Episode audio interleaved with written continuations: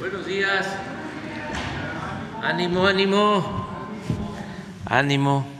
¿Cómo están? Mm, Bien y de buenas. Bueno, este, el día de hoy eh, iba a estar con nosotros Alejandro Svarch para explicar lo de el médico eh, dedicado a la anestesia que eh, está siendo investigado por lo del fentanilo. Sin embargo, como es un asunto que lleva la Fiscalía General de la República, pues este, estamos buscando que la Fiscalía nos pueda eh, proporcionar más información para que esté eh, aquí Alejandro Esbarzi. Va a ser mañana. Eh, Quisimos posponerlo un día para tener más información sobre eso. Sí quiero dar a conocer, como lo hacemos de manera periódica, cómo vamos en el país, cómo va la economía, eh, cómo eh, está la situación económica, social, de seguridad en el país, para que los mexicanos quienes nos ven eh, conozcan esta información, que no aparece en la mayoría de los medios de información. No hay esta información, no se conoce. Entonces sí es importante que la gente sepa cómo, cómo vamos. Entonces les voy a presentar este informe sobre la economía. Son principales resultados socioeconómicos. Eh, esto tiene que ver con los empleos eh, registrados en el Seguro Social. Todos eh, debemos saber que las empresas tienen la obligación de inscribir a sus trabajadores al Seguro Social. Y este es el dato más confiable sobre el número de trabajadores con empleo.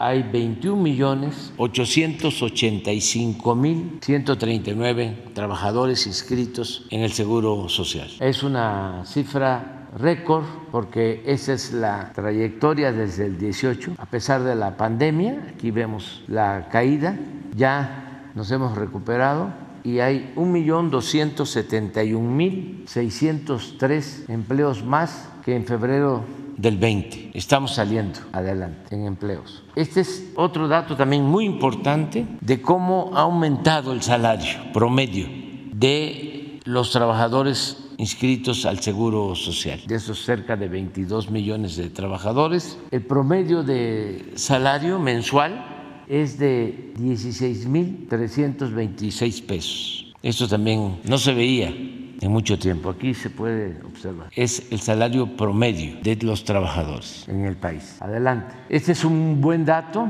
porque tenemos un nivel de desempleo muy bajo, 2.7%. Esto es muy favorable. Desde el 2000 no se veía así. Adelante. Esto es el mundo o algunos países del mundo, su tasa de desempleo. México está en el cuarto lugar, como o entre los países con menos desempleo en el mundo. A ver, déjala. España 11.6, Colombia 9.3, Chile 8.5, Italia 7.4, Bélgica 5.7, Alemania 5.7, Canadá 5.4, Estados Unidos 3.6, Australia 3.5, Austria 3.5, México 2.7, República Checa 2.6, Corea del Sur 2.6 y Japón 2.5. Adelante. Esto es muy importante, hemos venido diciendo. México es el país del mundo con más apreciación en su moneda. El peso es la moneda que más se ha apreciado en el mundo con relación al dólar. Aun cuando se tomó este dato de ayer, de antier, y, y- y ya está en 17, de todas maneras este, sigue estando el peso mexicano eh, con mayor fortaleza, un incremento de alrededor del 17% desde que estamos en el gobierno, en comparación con todas las monedas. Adelante. Esto es con relación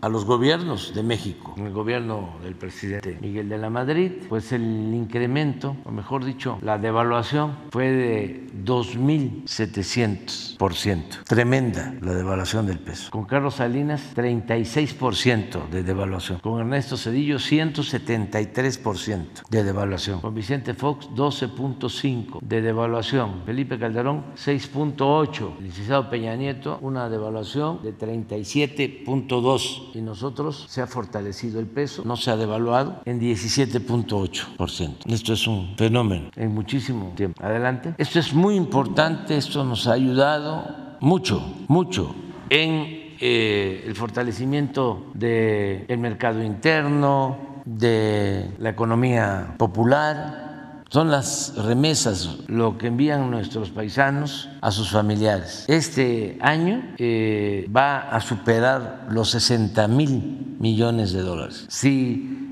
observan, y puede ser que tengamos otra lámina, eh, ese récord, pero siempre en aumento desde que estamos. Nunca ha habido disminución, mes con mes. En enero del 22 con enero del 23, 13% más. Febrero, 11% más. Marzo, 11% más. Abril, 6% más. Mayo, 11% más. Ya el Banco de México dio a conocer el monto de junio, 8% más, 5.572 millones de dólares en junio de remesas. Y en julio tenemos un estimado, nunca nos falla, todavía el Banco de México no da a conocer, desde luego, el monto de la remesa, de las remesas de julio, pero nosotros ya sabemos que va a, a, rondar por los 5.730 millones de dólares, lo que va a implicar un 8% de incremento. Ese es nuestro estimado. Esto, como siempre lo decimos, va a 10 millones de familias de los lugares más apartados. Esto reactiva mucho la economía. Estamos hablando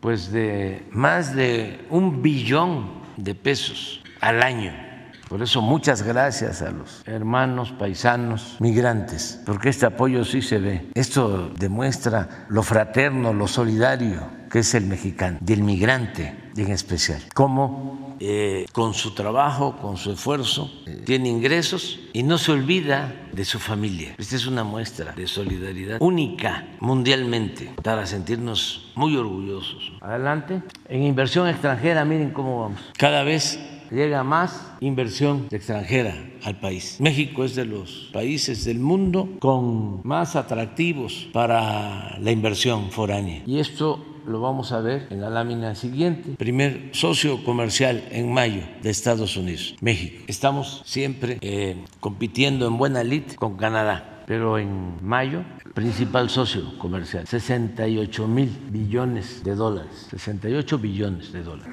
Adelante. Este es el crecimiento económico del país, también vamos bien. El segundo trimestre del 20 se nos cayó 18.8 la economía. Eso no pasaba en casi 100 años por la pandemia y nos recuperamos a partir del segundo eh, trimestre del 21 empezamos a levantar la economía y ya traemos más de 3% de crecimiento anual. Adelante. Este es el resultado del segundo trimestre del 23, que es muy parecido al primer semestre del 23. Pero para tener una idea del comportamiento en el mundo, China se está recuperando porque había caído mucho su crecimiento económico, trae 6.3 en este trimestre, pero estamos nosotros en segundo lugar, 3.6, Estados Unidos 2.4, Portugal 2.3, España 1.8, Arabia 1.1, Francia 0.9, Bélgica 0.9, Corea del Sur 0.8, Italia 0.8, Alemania y, Austria 0.2 y, menos 0.3. Eh, Así está, ya la economía está creciendo en nuestro país. Adelante. Esto es importante, es este con la caída de 8.2 la recuperación todavía, aunque ya salimos adelante, todavía el promedio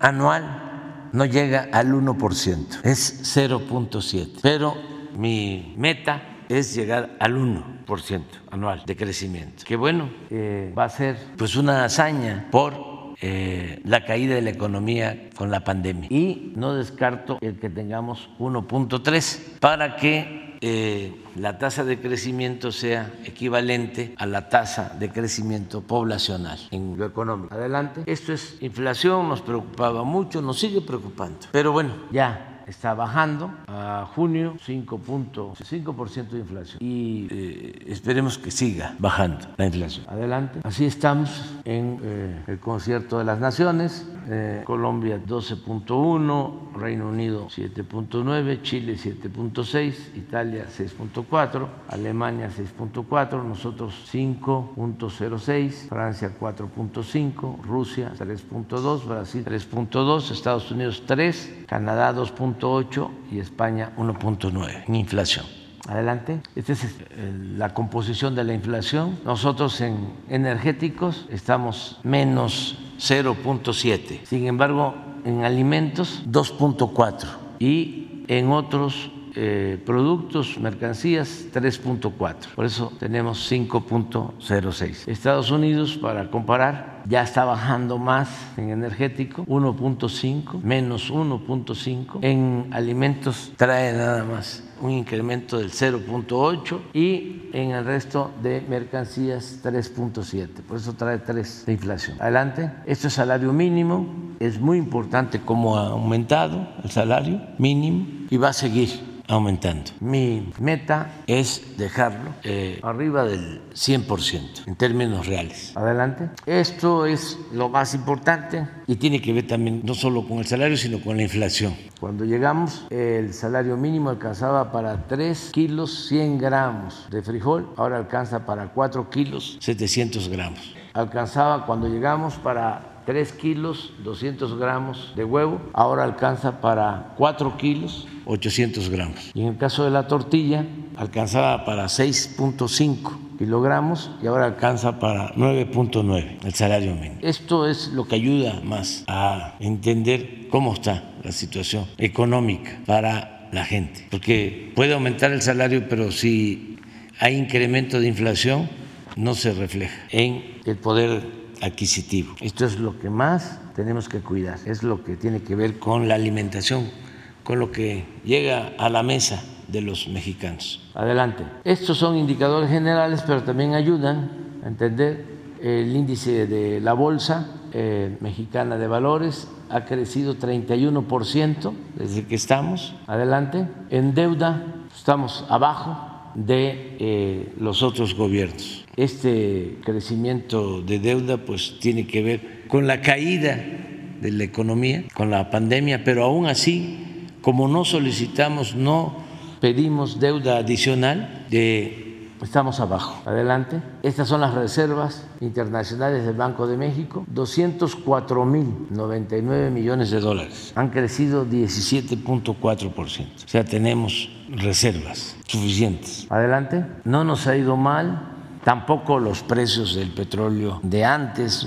Hubieron dos sexenios, del 2000 al 12, que llegó a estar el promedio del petróleo hasta en 80, 100 dólares por barril. Ahora 76 dólares. Hoy esto nos ayuda, nos ha ayudado el precio de la mezcla mexicana por barril de petróleo. Adelante. Y esto también es muy importante, por eso la baja en la inflación, porque no ha aumentado el precio de la gasolina. Con Calderón aumentó 22 22.9%, con Peña Nieto 42.8% y con nosotros ha bajado 7.2%. La gasolina magna, adelante, la premium con Calderón subió 5.7, con Peña 46% y con nosotros ha bajado 5.4%. Adelante. El diésel con Calderón aumentó 49.9, con Peña 48.6, con nosotros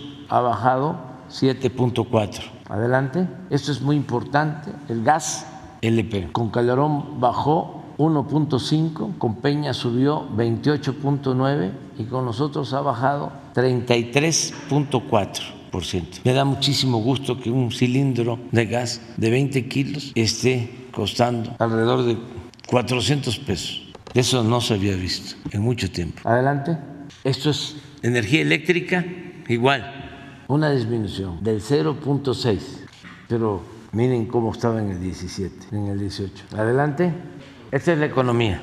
Ya vamos a agregar lo que más me tiene contento, la disminución de pobreza y la reducción de la desigualdad. Los últimos datos del INEGI. En la encuesta ingresos, gastos por familia que hacen cada dos años. ¿Por qué no la pones? Es eh, el cuadro del el INEGI, uno de los cuadros, porque es lo mismo. Eh, no solo es crecimiento, sino distribución del ingreso, progreso con justicia. Nada más la tabla de, los ingresos, esta tabla es de los deciles eh, de más pobreza a menos pobreza, cómo se ha comportado los más pobres, ya lo dimos a conocer, pero es importante este decir de los más pobres. En el 16 el ingreso trimestral por familia 11.141. En el 18 prácticamente no subió, se mantuvo 11.183. Aún con la pandemia, porque este dato fue eh, muy importante, lo subrayé en su momento, subió 11, 11.333 con pandemia. Y ahora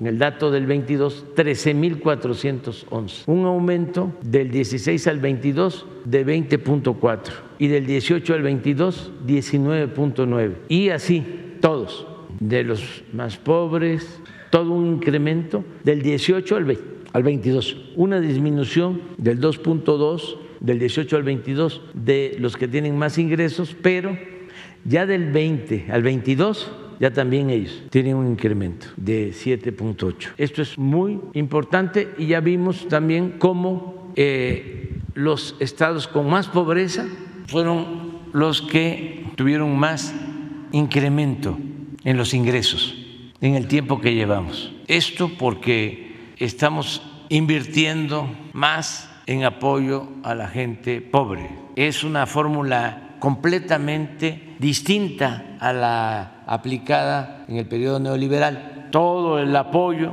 durante los 36 años del periodo neoliberal se aplicó arriba.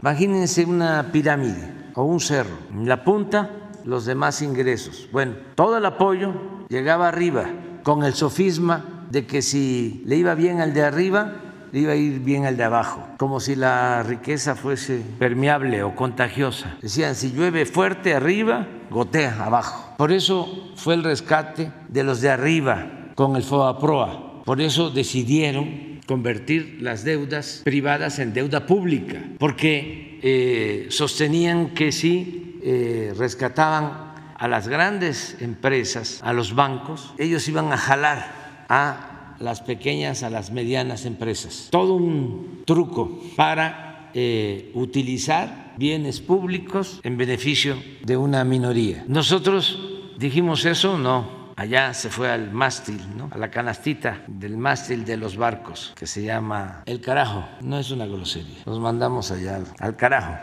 Eh, a los que se portaban mal, los marineros, los mandaban allá, esa canastita, se llamaba el carajo. Entonces, eh, lo nuestro fue apoyar de abajo hacia arriba. Esa es la economía moral, esa eh, es la característica principal del humanismo mexicano. Y eso es lo que nos ha dado estos resultados. Y bueno, nos van a decir, ¿y qué pasa con la violencia? Pero la violencia como ahorita nos pueden decir. Y los libros, esta noche en Hechos, llegan los ovnis a Nueva York y quieren volver comunista a los mexicanos con los libros de texto. No se la pierda. Este, pueden decir, y la violencia. A ver, vamos a ver la violencia. Las no les dieron las láminas. Así estamos en delitos del fuero federal, 17.9 menos. Que cuando llegamos. Adelante. Homicidios, con Salinas aumentó 9.2 el número de homicidios, con Cedillo se redujo 31.2 el número de homicidios, con Fox aumentó 1.6, Calderón es el campeón, 192%, aunque esto no lo toman en cuenta. Y declaró la guerra. Y fíjense cómo resultó contraproducente, cómo fue un acto irresponsable, insensato. Y ahora con lo que está saliendo, pues se puede decir que premeditado, deliberado, porque si vemos los datos, miren, como decía el filósofo el finado Juan Gabriel, pero qué necesidad. En 2004 de, de Fox, o 2005 o 2006, promedio 10 mil homicidios por año. Se declara la guerra y de 10 mil a 27 mil, casi tres veces. ¿Qué lo llevó a tomar esa decisión. Entonces, aquí nos dejaron a nosotros 36.661. Aquí no, se mantuvo 36.773, 35.000 aquí empezó a bajar, muy poquito. Y ahora ya, que dio a conocer el INEGI el dato final, 32 y nuestra proyección es de que vamos a bajar 17% de reducción y aspiro a 20, cuando menos, a una disminución del 20. Muy difícil porque eh, dejaron eh, crecer mucho el problema y eh, se establecieron relaciones de complicidad entre la delincuencia y las autoridades. Mucha asociación delictuosa y ha costado trabajo enfrentar bandas que vienen de estos tiempos, pero ahí vamos. Adelante, esto es homicidio, adelante, secuestro sí hemos logrado una disminución considerable de 73.9%. Adelante. El robo en general 25.8 de disminución. Adelante. Robo de vehículo también ha bajado 45.7. Así estamos. Adelante. Sí, pero este sí, pero la encuesta de hoy no la puedes poner. Cada semana los jueves aparece una encuesta de una empresa estadounidense que hace una consulta en distintos países del mundo para ver cómo están las autoridades. Y ya ven que hoy vine también, como ayer, presumido, presumido, relajado, relajado, relajado. Y ya de nuevo estamos en segundo lugar a nivel mundial. Nos había desplazado eh, el primer ministro de Suiza y ya estamos eh, en segundo lugar, 64. A ver, Jesús, porque esto sí me da pena. Bueno, ya como se presentó, esa es la encuesta del Morning Consult y el primer ministro de la India pues tiene 75% de aprobación con un 20% de desaprobación. Y el eh, presidente de México, Andrés Manuel López Obrador, tiene 64% de aprobación eh, frente al 62% que tenía la semana pasada, aumentó 2% y 32% de desaprobación. El primer ministro de Suiza, Lambert eh, tiene 62% y está en tercer lugar y con un 26% de desaprobación. Y Anthony Albanese de Australia, el primer ministro también, 52% de aprobación y el 36% de desaprobación. El presidente de Brasil, Luis Ignacio Lula da Silva, eh, tiene el 51% de aprobación y un 42% de desaprobación. Estos son los cinco mandatarios que tienen una aprobación por arriba del 50%. El resto, eh, pues tiene menos del 50%. Le siguen eh, Giorgia Meloni, eh, primera ministra de Italia, con el 49% de aprobación, pero ya un 46% de desaprobación. Pedro Sánchez de España, que ahora está en una situación política eh, una discusión en, el país, tiene el 44% de aprobación y 50% de desaprobación. El primer ministro de Canadá también tiene el 41% de aprobación frente a un 52% de desaprobación. El presidente de Estados Unidos, Joe Biden, 41% de aprobación también y un 52% de desaprobación. El Leo Varadkar, el mandatario de Irlanda, eh, tiene el 40% de aprobación y un 50% de desaprobación. Y así, eh, por abajo del 40% están el, mandatario de, Bélgica, Alexander de Croo, eh, con el 37% de aprobación, Ulf Christensen de Suiza, digo de, Suecia, con el 46% de aprobación,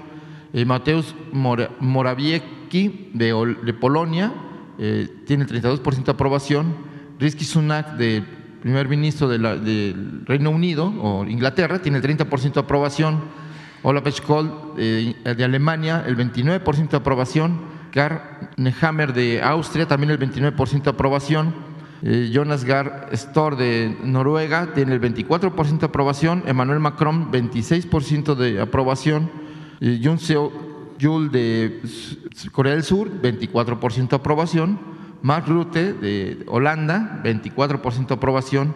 Fumio Kishida, de primer ministro de Japón, tiene el 23% de aprobación y Peter Fiala, de la República Checa, con el 19% de aprobación y un 75% de desaprobación. Estos son los primeros 20 mandatarios de acuerdo a esta encuesta y sus aprobación y desaprobación. Este es de hoy. La encuesta la hacen cada eh, semana, pero este, nos había desplazado del segundo lugar el primer ministro de Suiza, este, y ahí vamos. El que siempre está arriba es Modi de la India, está muy bien calificado, pero bueno, así estamos eh, en el país y en el concierto de las, de las naciones. Adelante. Hola, presidente, buenos días. César Huerta de la revista Polemón. Presidente, a, este, a estas cifras que hoy presenta, Ayer pues me dejó sorprendido la que, el dato que publicó Enrique Galván Ochoa, este columnista de la jornada, donde habla que México desplazó a España en, la, en, los ingresos del valor total del Producto Interno Bruto de nuestro país, que ya alcanzaron una cifra sin precedentes de 18.9 billones de pesos. Y pues en, en esta gráfica España se quedó con, con 1.4 y México tiene 1.6.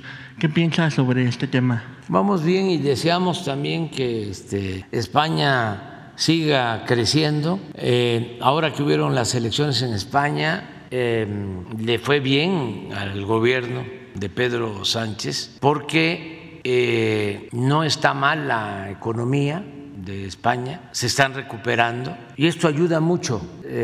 si la economía de un país está mal, se refleja en la desaprobación de las autoridades. Si la economía está bien, eh, la gente apoya, aprueba a la autoridad. Nosotros eh, podemos eh, enfrentar la campaña de desprestigio en los medios de información. Le ofrezco disculpa a mi amigo a la torre por lo que dije, pero es que se están pasando con eso de eh, el comunismo y los libros de texto. En la mayoría de los casos ni siquiera los han leído. Es este un rechazo por consigna y sobre todo por la carga ideológica. Es mucho el conservadurismo de algunas personas, mucho, mucho, mucho, mucho. Los obnubila. Entonces ven comunistas por todos lados, así como los ovnis. ¿No te acuerdas de esa canción, de ese cha-cha-cha? Los marcianos llegaron ya.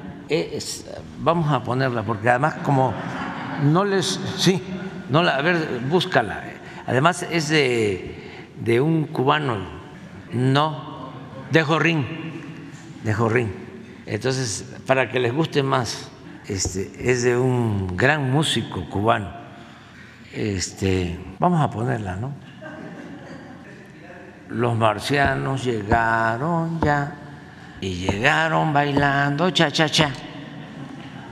Cha cha cha, cha cha cha, cha cha cha. Así están.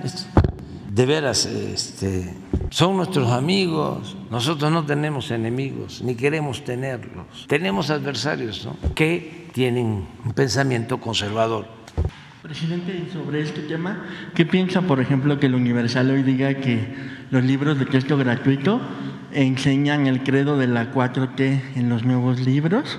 Y pues TV Azteca que dice que ya con los pues libros... enseñan el credo de la 4T, están re bien, no mentir, no robar, no traicionar al pueblo, pero no traen eso, no traen eso, es pura invención. ¿Y qué piensas Tiene a Jorrín, ya debe estar, ya finado, yo todavía este, lo escuché ¿Se acuerdan del, bueno, algunos, del Bar León, que está por aquí cerca?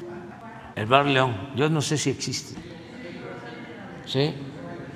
Que se hablaba en mis tiempos de que la rumba era cultura y habían otros salones de baile. Entonces venían orquestas, sí, Los Ángeles y otros salones y la gente iba a bailar todavía. ¿Están yendo la gente a bailar? Sí.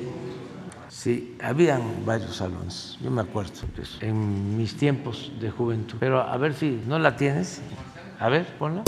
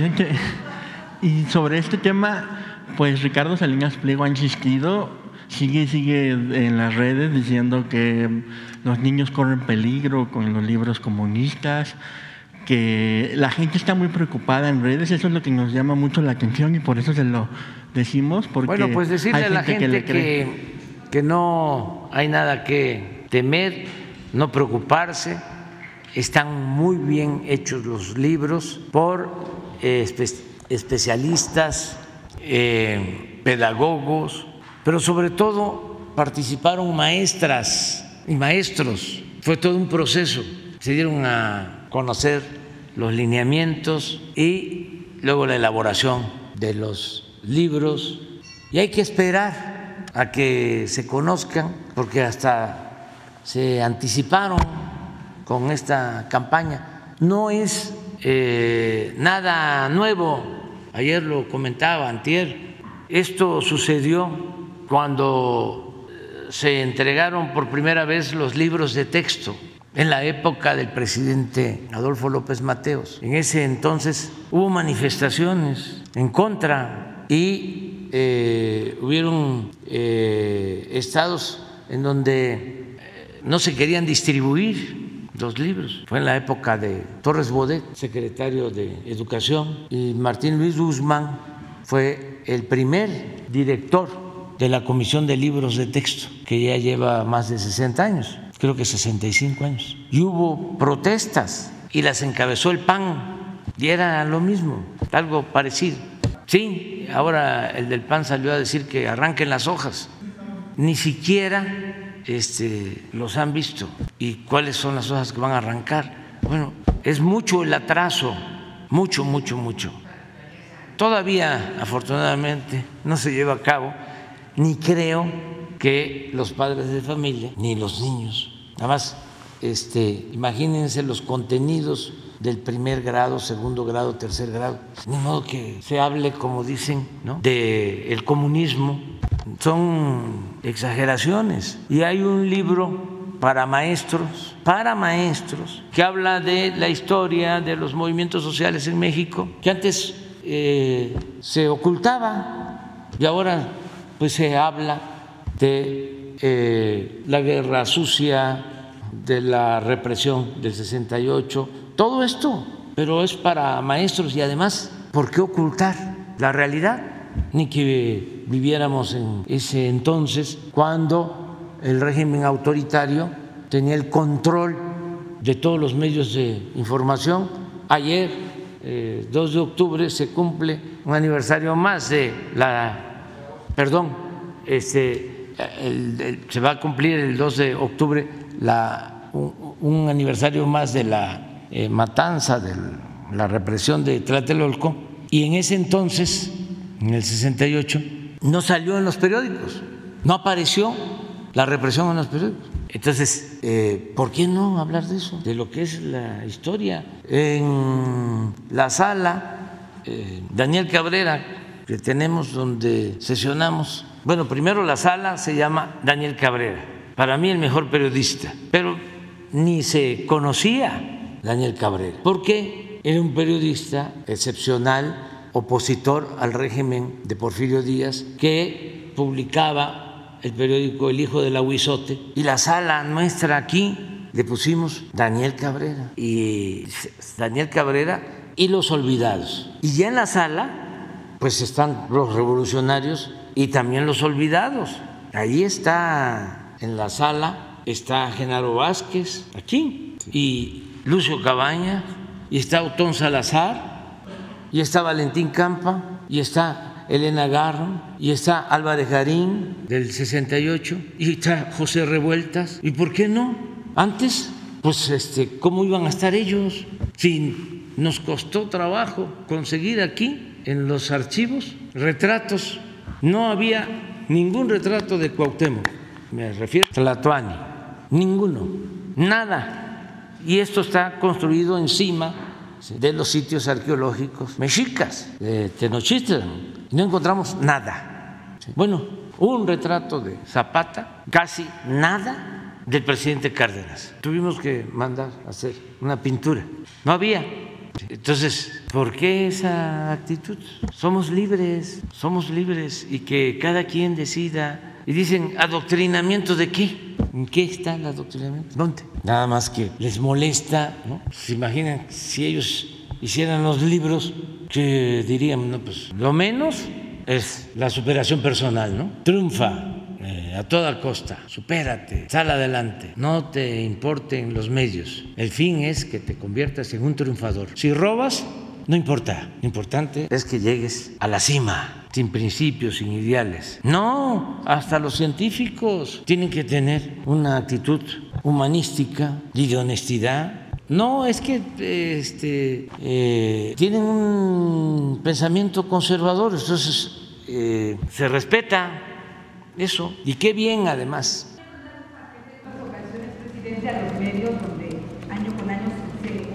Sí, se les va a mandar, se les va a mandar, sin problema. Sí, se les va a mandar. La única cosa es que se está cuidando porque no quieren que se distribuyan los libros en tanto no se dé a conocer el documento sobre las estrategias que se llevaron a cabo para su elaboración, los lineamientos generales. Entonces, eh, si se incumple con eso, si se distribuyen, si se entregan, entonces es un motivo para que puedan este, ampararse. Ya los abogados de la Secretaría de Educación Pública pues están cuidando todo eso. Pues una vez que ya estén distribuidos los libros, no en las escuelas, sino en los sitios en donde van a entregarse a las escuelas, se entregan los documentos generales y luego los libros. Seguramente son del PAN, ¿sí? A ver, ¿cuáles son? Chihuahua, Guanajuato y Jalisco, sí, pues es normal. Pero bueno, nosotros vamos a distribuir los libros. Pues a que este, hay diferencias, son dos proyectos distintos y contrapuestos de nación. Para mi este, ver y entender, ellos están defendiendo una postura conservadora y también aprovechando para eh, hacer propaganda o politiquería. Ya ven que no dejan pasar nada, todo este, en los medios, con honrosas excepciones. Es cuestionado, nada más que al final siempre termina por eh, salir adelante la verdad.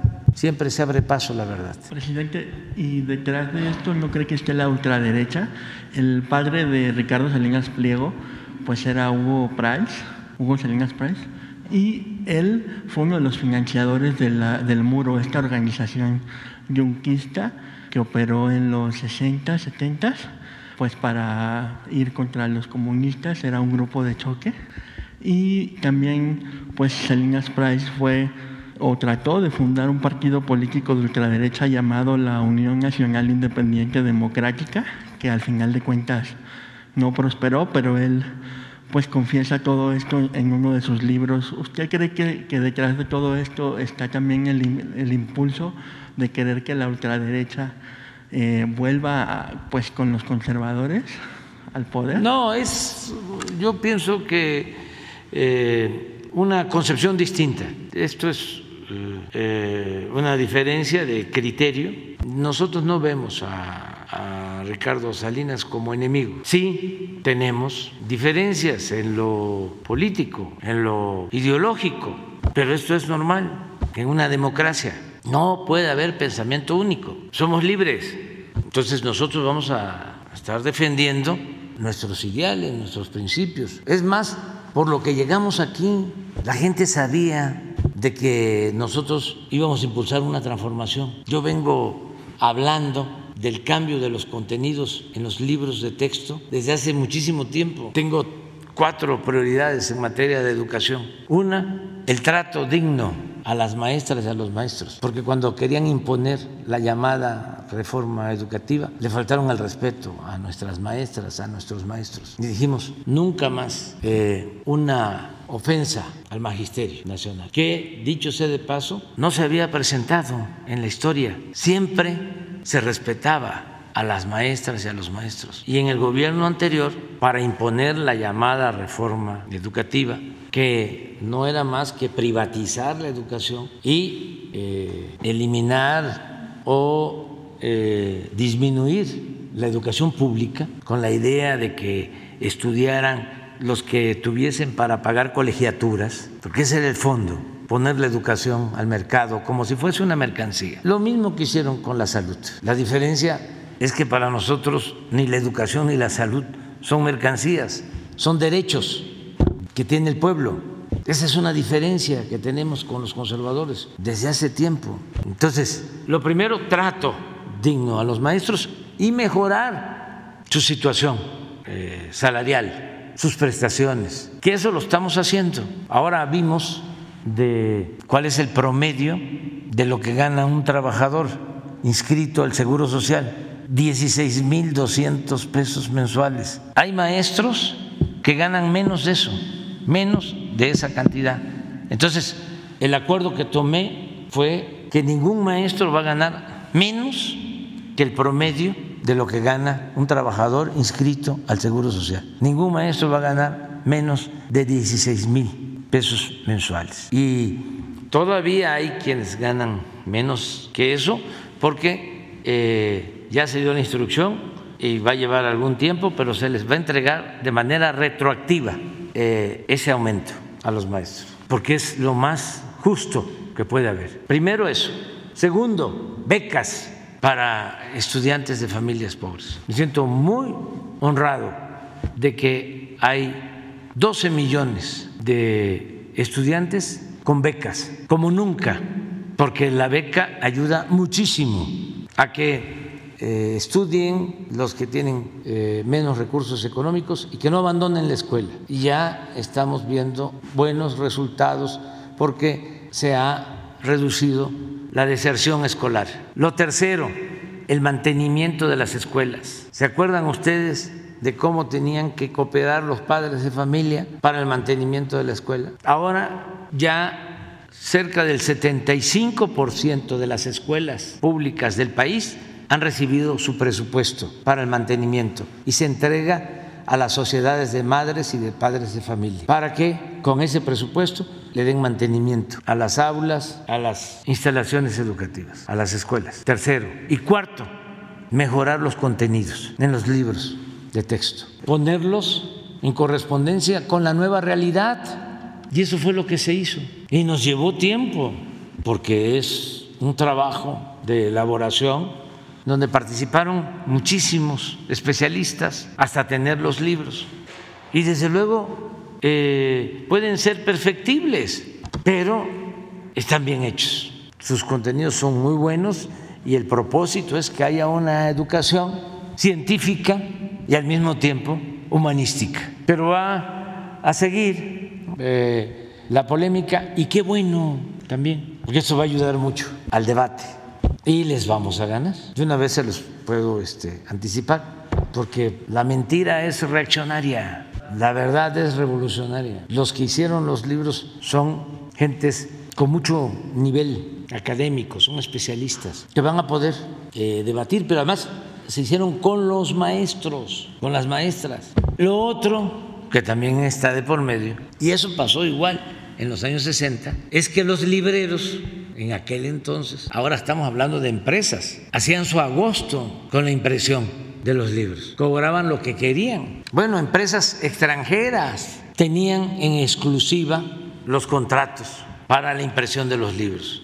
No tengo el dato, pero mucho, mucho, mucho, mucho dinero. Y luego también de eso vivían, no de eso, pero tenían ingresos importantes, pues los intelectuales orgánicos que tienen mucho dinero, Aguilar Camín y Krause y todos sus eh, seguidores asociados, cobraban por los contenidos este, que hacían para los libros. Nosotros tenemos por ahí, ¿no? De algunos contratos de libros, a ver si lo pones, de Nexos y de lo de Krause, ¿no?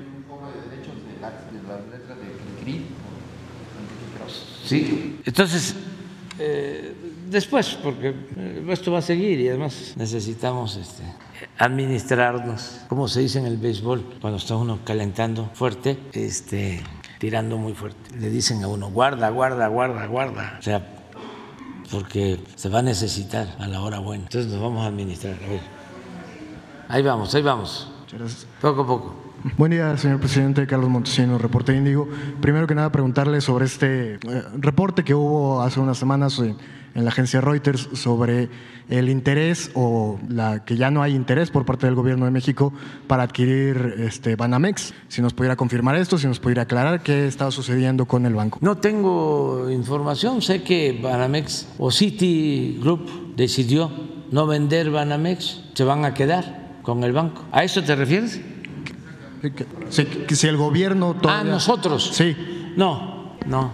Ya Al no. principio sí, este, teníamos nosotros interés en hacerlo porque eh, considerábamos que era importante tener un banco del gobierno, un banco eh, para manejar eh, todos los fondos, las cuentas gubernamentales y ahorrarnos el pago de comisiones, también porque eh, ayudaba ¿no? a que el patrimonio cultural de Banamex se quedara en nuestro país. Sin embargo, eh, pasó el tiempo, como se puso en venta y habían como cinco o seis interesados en adquirir Banamex, dijimos no. Y ya eh, con poco tiempo ya era más difícil porque eh, la compra se lleva pues un año, luego eh, la operación lleva también tiempo, no se puede este, adquirir algo y eh, no dejar funcionando una institución como esta bien. Sin embargo, se van a dar los cambios, vienen nuevos gobiernos y no hay que descartar eso. Un gobierno que, que inicia, por ejemplo, tiene tiempo.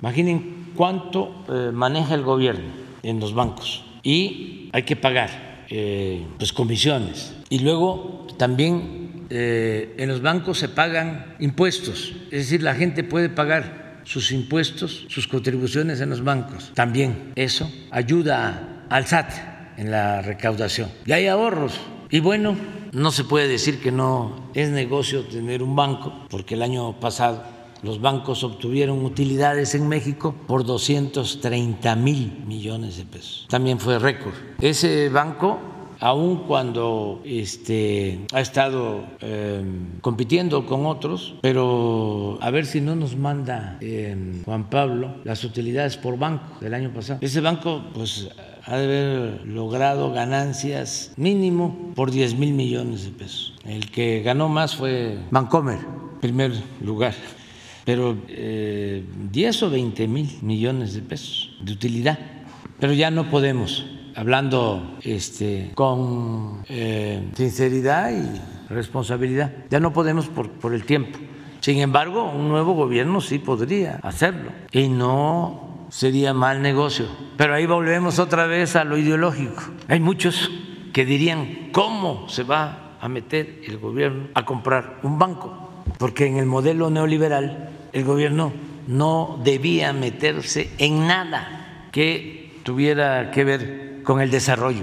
Todo se tenía que dejar a la iniciativa privada, a la inversión privada, nacional o extranjera, como en el porfiriato.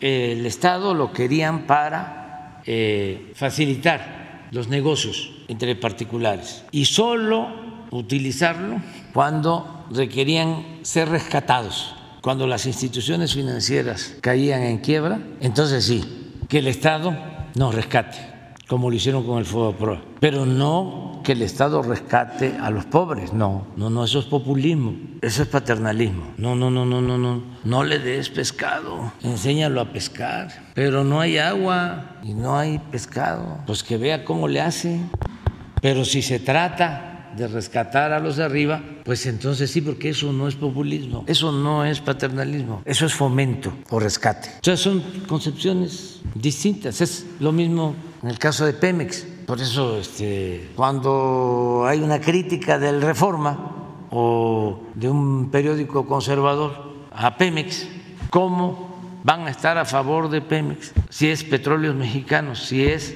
una empresa pública? si el petróleo es de la nación y ellos nunca han querido eso. En el tiempo de Porfirio Díaz eran las empresas petroleras extranjeras las que explotaban el petróleo, entre otras la compañía El Águila. Entonces por eso se expropia el petróleo. No fue fácil. ¿eh? El primero que pensó en nacionalizar el petróleo fue Venustiano Carranza, que propuso en la Constitución del 17 que se estableciera en el artículo 27 que el petróleo y todos los recursos naturales del subsuelo eran propiedad de la nación. Y cuando se enteraron los conservadores, los potentados, las empresas petroleras, los gobiernos extranjeros, no, pues hubo una oposición tremenda, al grado que se sostiene que el jefe de las guardias blancas de las compañías petroleras extranjeras tuvo que ver con el asesinato del presidente Carranza en Tlaxcalaltongo, Puebla. Era tan fuerte la presión de que no querían que el petróleo fuese de la nación que no dejaban que se aprobara la ley reglamentaria del petróleo. Ya estaba en el artículo 27 de que el petróleo era de la nación, pero no había ley reglamentario. No pudo Carranza, no pudo Obregón, no pudo Calles, porque amenazaban hasta con invadirnos. Querían incluso crear la República del Golfo de toda la costa, Tamaulipas, Veracruz, Tabasco, Campeche, porque ahí dominaban las empresas petroleras extranjeras. Es hasta que llega el general Cárdenas que dice, se acabó, el petróleo es de la nación y se expropia en el 38. Pues en el 39 surge el PAN, nace el PAN para oponerse a la política popular y patriótica del general Cárdenas. Entonces, es entendible que muchos estén en contra de que Pemex eh, se encargue de la explotación del petróleo y que las utilidades que se tienen sean para beneficio del pueblo, porque Pemex aporta al presupuesto nacional casi un billón de pesos al año. Y de ahí es que se obtienen los fondos para financiar el desarrollo, para la educación pública, para la salud. Es eh, una concepción distinta. Entonces, pues, regresando a los bancos, es lo mismo. A ver, miren, esto es lo que ganaron el año pasado. Sí, estos se fueron. 76 mil millones, Bancomer. 34 mil Banorte. 26 mil Santander. Aquí está. Decía yo 10, 20 de utilidades. Nada más que ya no se puede, este, porque yo ya estoy por terminar. Me faltan 13, 14 meses, aunque Vamos a seguir, pero ya que, que, vayan contando los días nuestros adversarios. Eh, justo más o menos en ese tema, presidente, eh, el Tribunal Electoral dio una orden al INE para emitir un nuevo fallo respecto a Xochitl Gálvez, respecto al caso de Xochitl Gálvez, argumentando que usted sí cometió violencia política de género en contra de ella, si tuviera alguna postura al respecto, dado que tiene pues sí lo voy a decir porque no creo que por eso me este, sancionen. Nada más lo único que quiero es que me digan cuál fue la falta, en qué consistió la violencia política de género que cometí en contra de la señora, porque me gustaría hasta, no sé si ahora, pero más adelante, para aclararle a la gente, porque se me hace un exceso, además una injusticia, un afán de este, culparme me gustaría hasta repetir lo que dije. Nada más les pido a los del tribunal que me permitan, a ver si puedo repetir lo que dije para que la gente juzgue si yo cometí eh, una eh, infracción, si hubo violencia de género. Yo recuerdo que lo único que planteé fue de que la señora, siendo autoridad, recibió contratos siendo autoridad como delegada y siendo senadora, que también es autoridad, en nueve años por cerca de 1.500 millones de pesos. Y hace unos días añadí de que de esos 1.500 millones de pesos de contrato, el 70% los recibió su empresa de desarrolladoras inmobiliarias que tienen su domicilio fiscal en la delegación Miguel Hidalgo donde ella fue jefa de gobierno, jefa delegacional. Eso fue lo que dije. Es, previo a que usted diera a conocer los contratos, fue de las mañaneras del, del 10, 11, 14 y 17. ¿Qué dije entonces? Cuando usted mencionaba que era, que era, que era la candidata de un grupo de Claudio X González. Ah, de- pues tampoco este, este, mentí. Tan es así que son los que la apoyan. Claudio X González, Fox, nada más que ya lo, este, lo silenciaron, este, porque él sostuvo, ¿se acuerdan ustedes?, de que al ganar Xochitl se iban a quitar los programas sociales, los programas del bienestar y este, pues ese dominio público que se inició toda una campaña en medios de comunicación, Ciro, todos, todos, todos, todos, todos, apoyándola, y que el jefe de todo el grupo es Claudio X González, y fue el que eh, los unió y fue el que decidió apoyar a la señora Xochitl. ¿Qué tiene eso de malo? ¿Qué este, violencia puede eh, ser?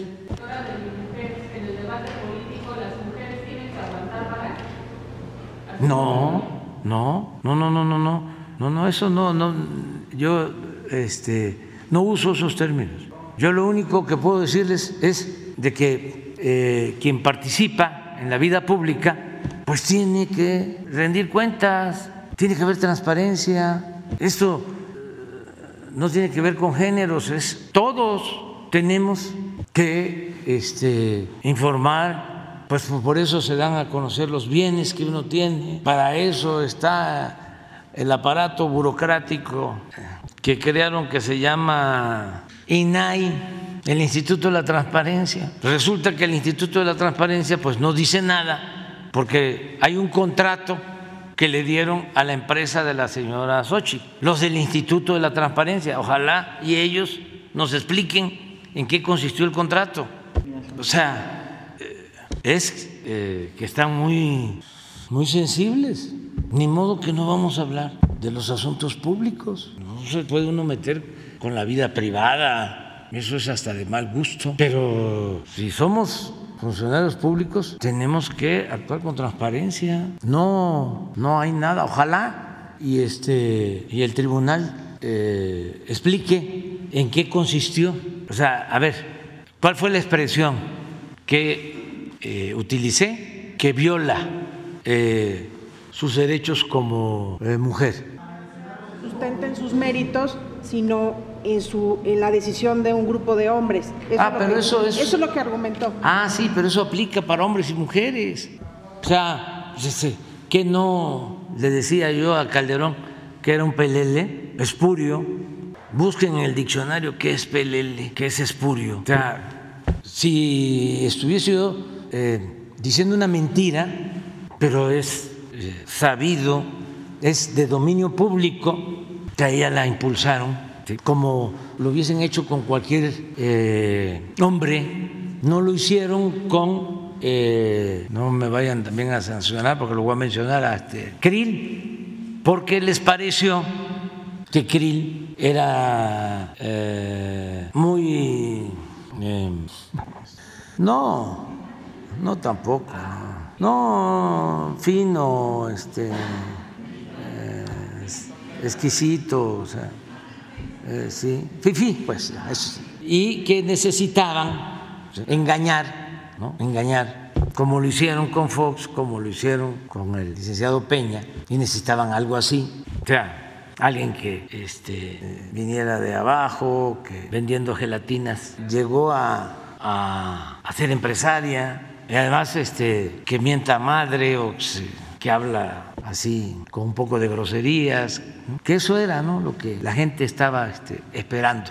Pues se equivocaron, se equivocaron, porque pues como decía el presidente Lincoln, al pueblo lo pueden engañar una vez, dos veces, pero no lo van a poder engañar toda la vida. Es una falta de respeto a la gente. Los que este, le faltan el respeto al pueblo deberían de ser sancionados por el INE y por el tribunal, pensando que con eso ¿no? ya la gente iba a decir, oh, pues no, porque ya es otro tiempo. Pero yo, yo no ofendo a nadie, o sea, este, ¿cómo? Eh, por ser mujer, no, a nadie, es otro tipo de cosa. Pero que conste que ustedes me preguntaron, no vaya a ser que por esto me vayan a... Así, ya vayan a quitar este, también la, la conferencia de hoy. Sí, ¿Sí? es probable. ¿Pero por qué? ¿Cuál es la frase? A ver, ponlo. Sí, Pues ya de una vez iban a... Pues, ¿Qué fue lo que dije? A ver, la escogieron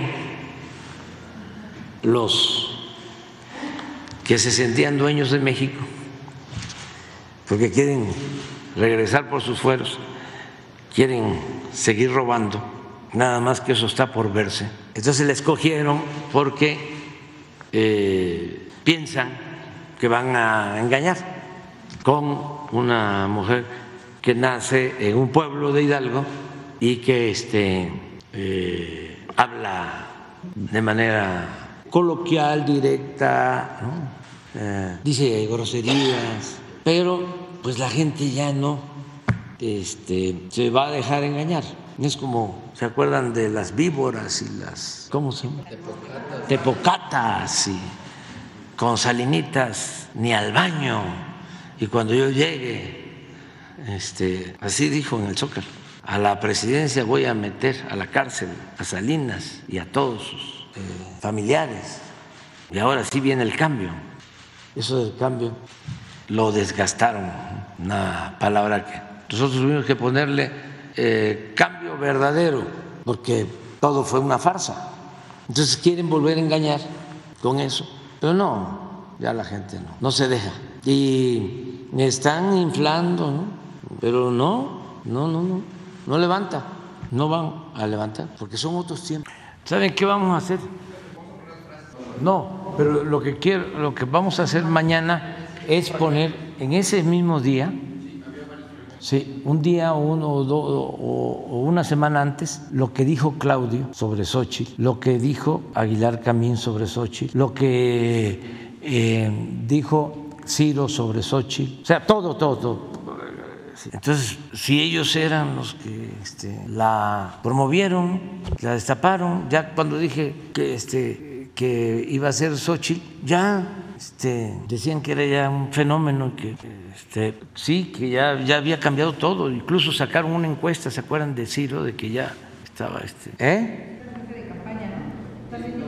Que usted era el jefe de campaña de Xochitl Gálvez. Ah, sí, que yo la estaba, este, pues, entonces, ¿en qué quedamos? Entonces, ahora ya no quieren que yo hable, pues de ella, si la, hasta- si la ayudo, pues que me dejen hablar, ¿no?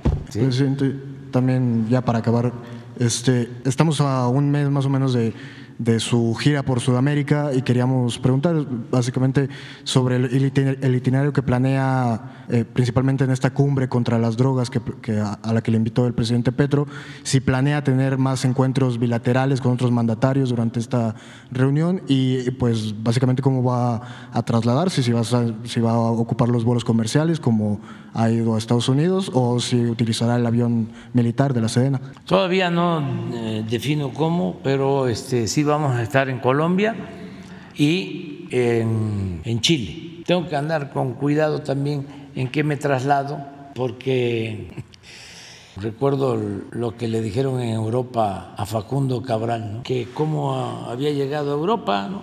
si él era este cantautor en favor de los pobres, que cómo le había hecho, que si, por qué había volado en avión o por qué había llegado en avión. Y entonces este Facundo, el final Facundo le- les dijo, miren, venía yo a caballo, pero se me ahogó ahí en el Atlántico y entonces ni modo tuve que este, tomar el avión. Es que una vez también iba yo eh, siendo opositor en un avión a Mérida y uno de estos pasajeros de igual así conservadores de clase media me increpó y me dijo, oye, ¿por qué se viene en avión? Si usted está a favor de, de los pobres, ¿por qué no se vino en camión? Digo, sí, señor, este, es que tenía yo que llegar pronto. ¿no? Hace poco también a Beatriz, de un avión, le dijo una señora así, molestísima, oiga, ¿y por qué viene en avión?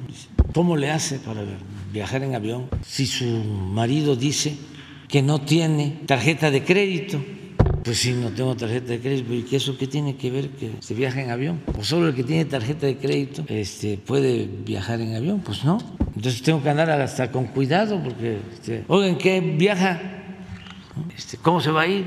Cuando menos este, lo voy a pensar este, para ver si hay este, rutas, horarios que me acomoden, pero les molesta todo, todo, todo, todo, todo. Y andan así, enojadísimos tranquilos, este, somos distintos nada más, porque hasta en las familias somos distintos, los hermanos no somos iguales, tenemos pensamientos distintos, tenemos que respetarnos, eso es parte pues, de la pluralidad que hay y no este, odiar, no, amor y paz, y sí polemizar y decir no estoy de acuerdo contigo y argumentar por qué, pero sin violencia. Entonces sí vamos a ir allá a Colombia y vamos a Chile y voy a Colombia que me invita el presidente Petro a una reunión donde se va a tratar el tema de las drogas. Voy a estar en Cali y eh, luego voy a Santiago de Chile porque se cumplen 50 años del el golpe de Estado en Chile y de eh, la muerte lamentable de Salvador Allende, un hombre que admiro mucho. Es este, uno de los dirigentes políticos del mundo que más admiro, porque él intentó, antes que otros, fue de los precursores en eh, buscar la transformación por la vía pacífica. Eh, él nunca dejó de luchar por la vía pacífica, por la vía electoral y en aquellos tiempos se sostenía de que no se podían lograr los cambios si no era por la vía armada. Y él nunca optó por la violencia. Por eso fue más que una canallada, más que un crimen lo que hicieron los golpistas en Chile. El que decide tomar las armas para buscar una transformación ya sabe que eh, arriesga su vida, que puede triunfar o eh, perder la vida. Pero un pacifista, un hombre bueno, eh, que es víctima de un golpe de Estado, cuando intenta cambiar las cosas sin violencia y es atacado y acosado y llevado a a la muerte, merece todo, todo, todo, todo, todo el respeto. Es un gran dirigente. Hay eh, una similitud, hay un parecido con el apóstol de nuestra democracia, Francisco y Madero. Otros tiempos, otras circunstancias, otro país, otra historia, pero también Madero, un hombre bueno, víctima de una pandilla de rufianes. Y lo mismo Salvador Allende, gran dirigente. Además, nos formamos nosotros con eso. Yo me formé con eso en la escuela. Estaba yo entrando a la Facultad de Ciencia Política el primer año, 1973, primer semestre, y estábamos analizando precisamente lo que sucedía en Chile con un maestro que nos daba ciencia política, Raúl Olmedo. Y eh, ya lo he contado, pero en ese entonces en el debate, en la clase, eh, teníamos como libro, entre otros, para analizar este caso, un libro que se llama El Estado y la Revolución de Lenin. Y ahí se sostiene de que no es posible un cambio pacífico, que se requiere siempre la vía armada para un cambio estructural. Entonces, eh, se confirmó eso, lo que sostiene Lenin en ese libro, pero eh, Allende no aceptaba eso. Era un pacifista, un hombre bueno, y nos dolió muchísimo lo sucedido en Chile. Y luego, eh, estando en la facultad, pues llegaron muchos chilenos al exilio en México, maestros, Ahora me voy a reunir con ellos porque eh, el homenaje eh, al presidente Allende va a ser el 11, el día de su muerte, el 11 de septiembre, y el domingo al mediodía me voy a reunir con los chilenos que estuvieron en México y que han regresado en la embajada, porque ahí se les dio protección. Son de las cosas muy buenas de la política exterior de México en casi todos los tiempos. Eh, la política de asilo es eh, algo que nos honra, nos eh, dignifica, mm, nos coloca en un nivel superior en cuanto a política exterior. Siempre se ha cuidado eso. Por eso a México se le conoce en América Latina como el hermano mayor. Entonces sí vamos a estar allá. No, no, no sé, porque la organiza Colombia, ¿te refieres a la de Colombia? Sí, la organiza Colombia y no sé quiénes van a participar. Nada más nos este, dijeron que eh, yo voy a estar con el presidente Petro el día 9, que se van a eh, dar a conocer los resultados de la convención o el Congreso que entiendo inicia antes, ya que nosotros vamos a la clausura y a la entrega de conclusiones. No sé quiénes están invitados. Me imagino que especialistas en la materia, ¿no? Para eso es. Pues ya lo que eh, este, mencionó eh, Gustavo, que tiene toda nuestra solidaridad, son situaciones muy dolorosas, muy difíciles, pero pues él está actuando como lo que es un hombre eh, congruente, pero sí es muy doloroso, muy difícil, pero él está demostrando ser un hombre con ideales, con principios y poniendo eso por delante, aún tratándose de una situación familiar. Es ejemplar eso. Es- y nuestro abrazo ¿no? para él y para toda su familia. No, no lo descarto, no lo descarto. Estoy viendo, estoy pensando, para ver cómo está lo de las, este, de las rutas. Sí, a mí lo que este, siempre me preocupa son los viajes largos. Es que estar 10 horas ¿no? metido en un tubo. Este, sí, los viajes ilustran, ¿no? Pero también eh, acá, este, pues yo viajo mucho, pues, pero es otra cosa, esos viajes largos. Y pues sostengo siempre, he pensado que la mejor política exterior es la interior, que no podemos ser candil de la calle y oscuridad de la casa. Si hacemos bien las cosas aquí, nos van a respetar afuera. Si aquí no hacemos nuestro trabajo, podrían eh, atreverse a ningunearnos afuera. Pero lo más importante es atender la casa. Y sí, ¿no? Este, me importa mucho ir a Sudamérica porque no he eh, podido estar como presidente. Eh, fui antes como candidato. Estuve en Chile, estuve en Ecuador, estuve en El Salvador y ahora como presidente he estado en Centroamérica, eh, en Guatemala, en Salvador, en Honduras, en Belice, en Cuba y he estado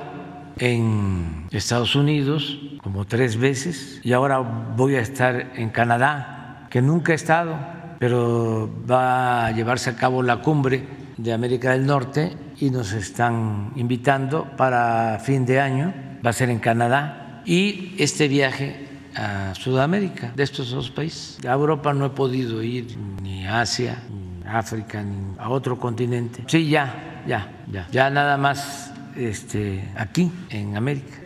Presidente, qué gusto saludarlo, traerle un saludo de todos los oaxaqueños. Siempre traemos un motivo de agradecimiento, en este caso a nombre de Santo Domingo Izcatlán, una comunidad que sufrió mucha violencia, usted lo conoce, y ahora se acaba de instituir el Tecnológico Nacional de México con tres carreras. Abre una nueva posibilidad para la paz y para el desarrollo de los jóvenes. Informarle también, presidente, que la Guelaguetza se pudo desarrollar en Santa Paz. Las organizaciones sociales, afortunadamente, hubo diálogo. El gobernador está caminando por el interior del Estado y ha habido gobernabilidad en el Estado de Oaxaca. Pero quiero decirle, presidente, que nos preocupa a los oaxaqueños porque tenemos uno, un turista desaparecido en Canadá. Tiene 20 días desaparecido desde el día 7 de julio. Su señor padre se trasladó a Canadá, está acá afuera en estos momentos obviamente con el dolor de él, de su padre, de su madre, porque no lo localizan. Es un joven estudiante licenciado en turismo y fue precisamente a desarrollar su actividad profesional y requieren urgentemente de su apoyo para poder localizarlo, presidente. Vamos a apoyarlo, sí. Este, ahora, mande. Sí. Sí, bueno, pues ahora lo vemos. ¿Mande? Sí, sí, sí, seguramente ya lo están viendo la Cancillería, pero vamos a ver de qué se trata y cómo ayudamos más. Sí, lo voy a hacer. Este, va a buscarme el primer ministro, lo que pasa que este, en estos días estaba creo que eh, afuera o porque quería hablar conmigo, eh, cheque para agradecernos porque fueron de la Comisión Forestal, fue un grupo importante, ayudar a Canadá a apagar incendios y él quería este, hablar conmigo para agradecerme eso. De modo que si no está él, estoy seguro que quien esté ocupado de el gobierno en estos temas de seguridad nos van a ayudar, nos están ayudando. Llevamos muy buena relación con ellos, con el gobierno de Canadá.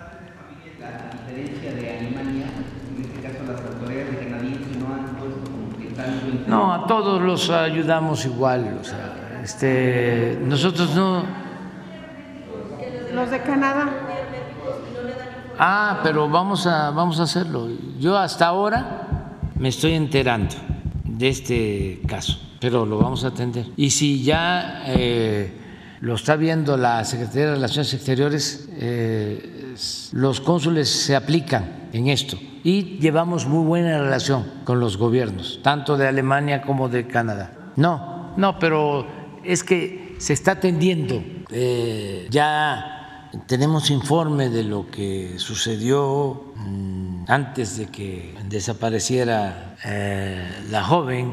Tenemos información ya de lo que se está haciendo, que no puedo yo dar a conocer ahora, pero estamos en eso. No sabemos, lo que queremos es encontrarla. Este, ayer se nos presentó el reporte, la Secretaría de Relaciones lo está viendo se está conociendo sobre la nacionalidad hasta ayer, sí, este, y se va a actuar. Ya se está eh, demandando el que retiren esas boyas y que es violatorio a nuestra soberanía y también a los derechos humanos. Ya estamos en eso. Que este, que no debería él de actuar así, que este, es inhumano, que no se trata así a ninguna persona, no debe de tratarse así a nadie, que eso no es de gente buena y que solo siendo buenos podemos ser felices.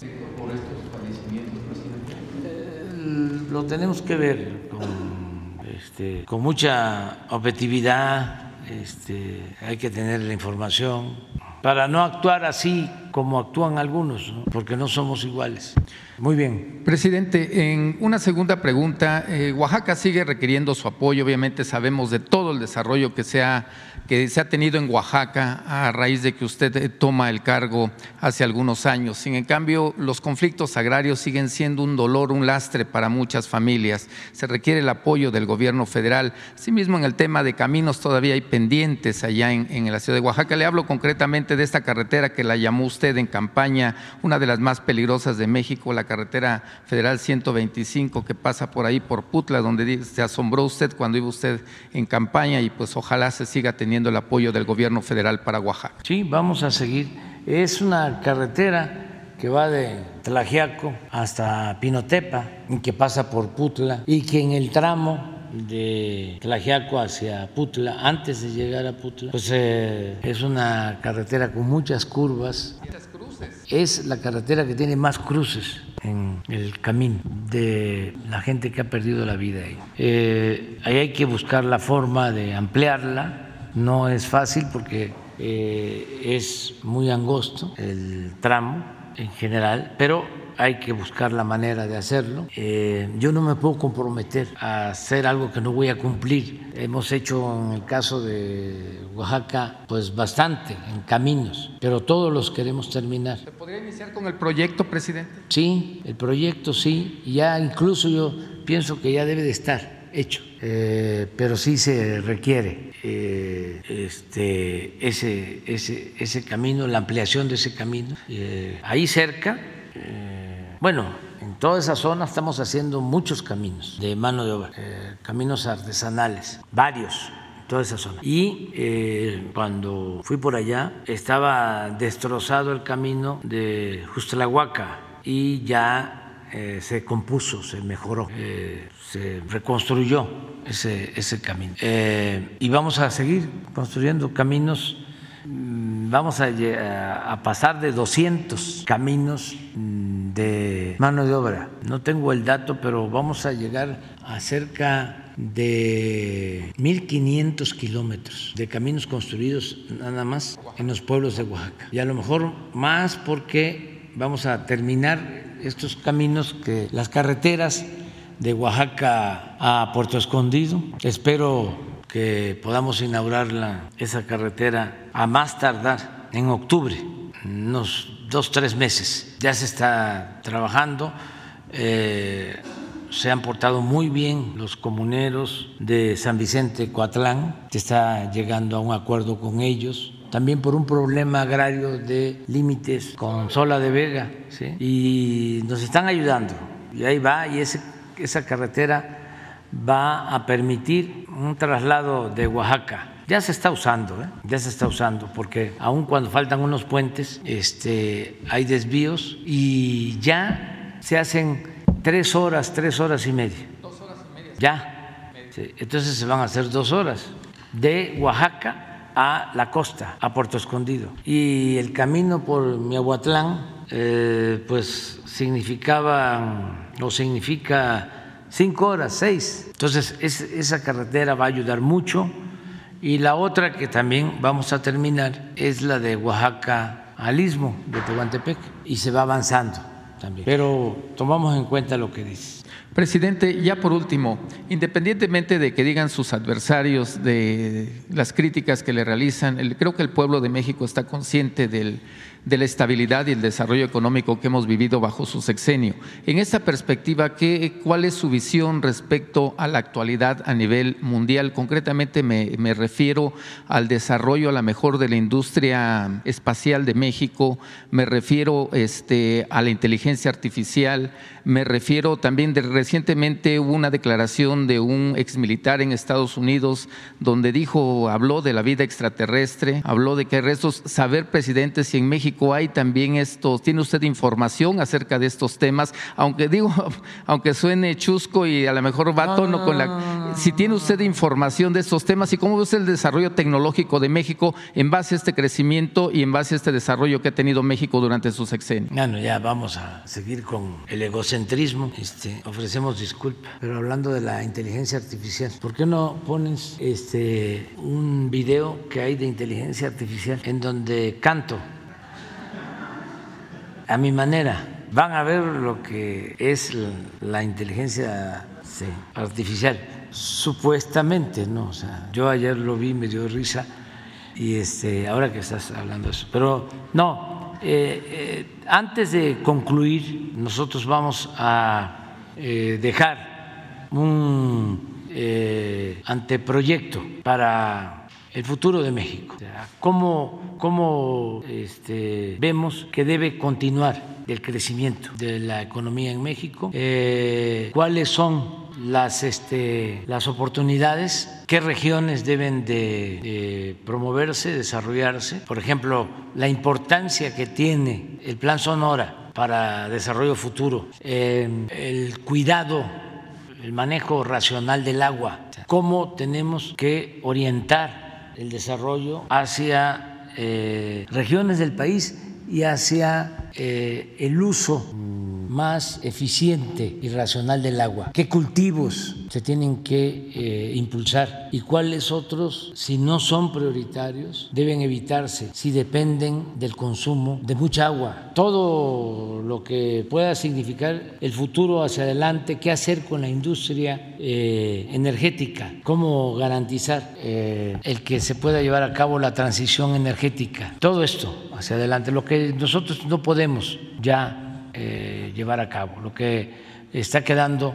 pendiente, pero que eh, en líneas generales, en esbozos, eh, vamos a, dejar para que los que nos sustituyan tengan estos elementos que puedan ser aplicados, porque sí tenemos una visión de lo que es el país y de lo que debe ser el desarrollo futuro, y no mm, perdemos nada, al contrario, eh, con exponerlo. Si se aplica o no se aplica, si se tiene una visión distinta, pues ya es otra cosa, ¿no? pero que nosotros podamos eh, dejar este, un rumbo a seguir eh, y que sea opcional, no es imponer un proyecto, sino es decir, México tiene todo este potencial para sus generaciones futuras, para seguir garantizando el bienestar de la gente, que tengan un futuro de justicia eh, las nuevas generaciones. Eso es lo que vamos a poder hacer. ¿No tienes eso? A ver, pon, ya con eso terminamos, ya nos vamos a desayunar. Miren.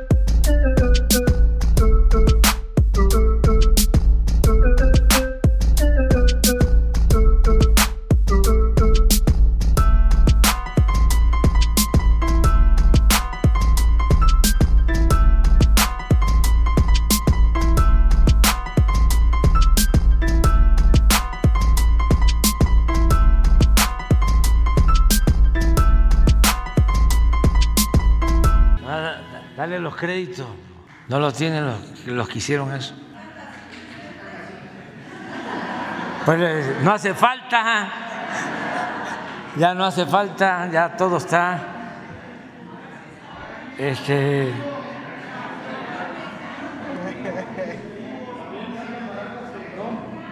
No tiene.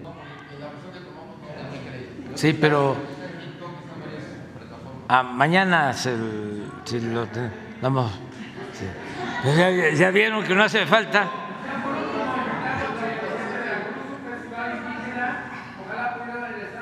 mandar algún representante a Playa Vicente, Veracruz. Es un festival indígena dentro de Veracruz. Playa Vicente. Ocho, ocho indígenas. Sí, Playa Vicente, Veracruz, límites con Oaxaca. Sí, este, Jesús, a ver si va alguien a Playa Vicente, que es un festival que nos acompañe de cultura, que vaya alguien. Sí, este es, ahí está ya, para que no nos vayan a acusar de plagio. Bueno, adiós, adiós.